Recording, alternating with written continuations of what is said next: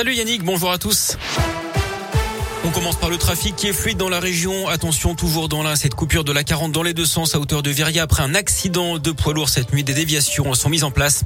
Alors une Christiane Taubira pourrait déclarer sa candidature à la présidentielle dans la région samedi. L'ancienne ministre de la Justice pourrait l'officialiser à Lyon.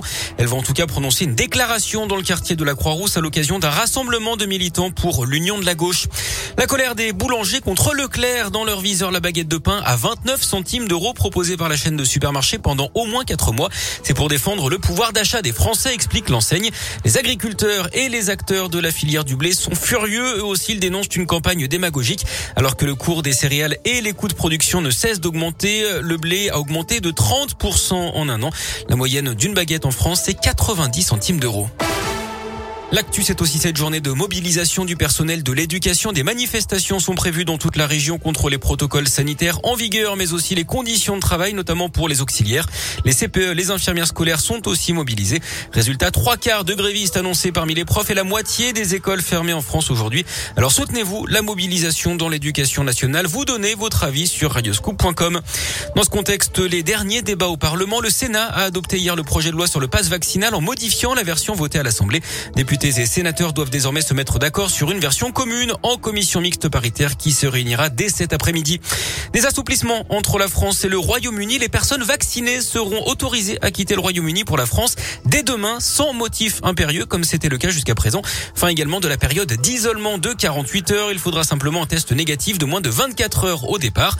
Une bonne nouvelle notamment pour les stations de ski.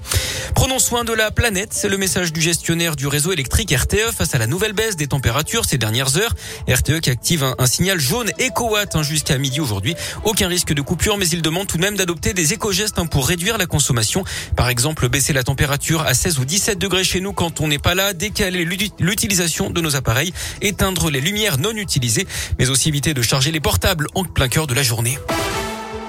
En sport, le coup d'envoi de l'Euro masculin de hand. Aujourd'hui, l'équipe de France championne olympique en titre, mais diminuée par les blessures et le Covid, défie la Croatie à partir de 20h30. C'est à suivre en clair sur TFX, mais aussi sur Bein Sport. L'Open d'Australie de tennis, lui, débute lundi avec le tirage au sort ce matin. Novak Djokovic, toujours menacé d'expulsion par le gouvernement australien, est bien dans le tableau, tête de série numéro 1. Gaël Monfils, lui, défiera l'Argentin Coria et puis des duels 100% français, Humbert Gasquet et Moutet Pouille. Du biathlon avec le sprint homme à Rupolding en Allemagne. Rendez-vous à 14h30 avec lundi Simon Détieux et nos deux Français leaders du général. Fillon Maillet qui devance Émilien Jacquelin. C'est l'avant-dernière étape hein, de Coupe du Monde avant le dernier sprint euh, des Jeux à Pékin le mois prochain.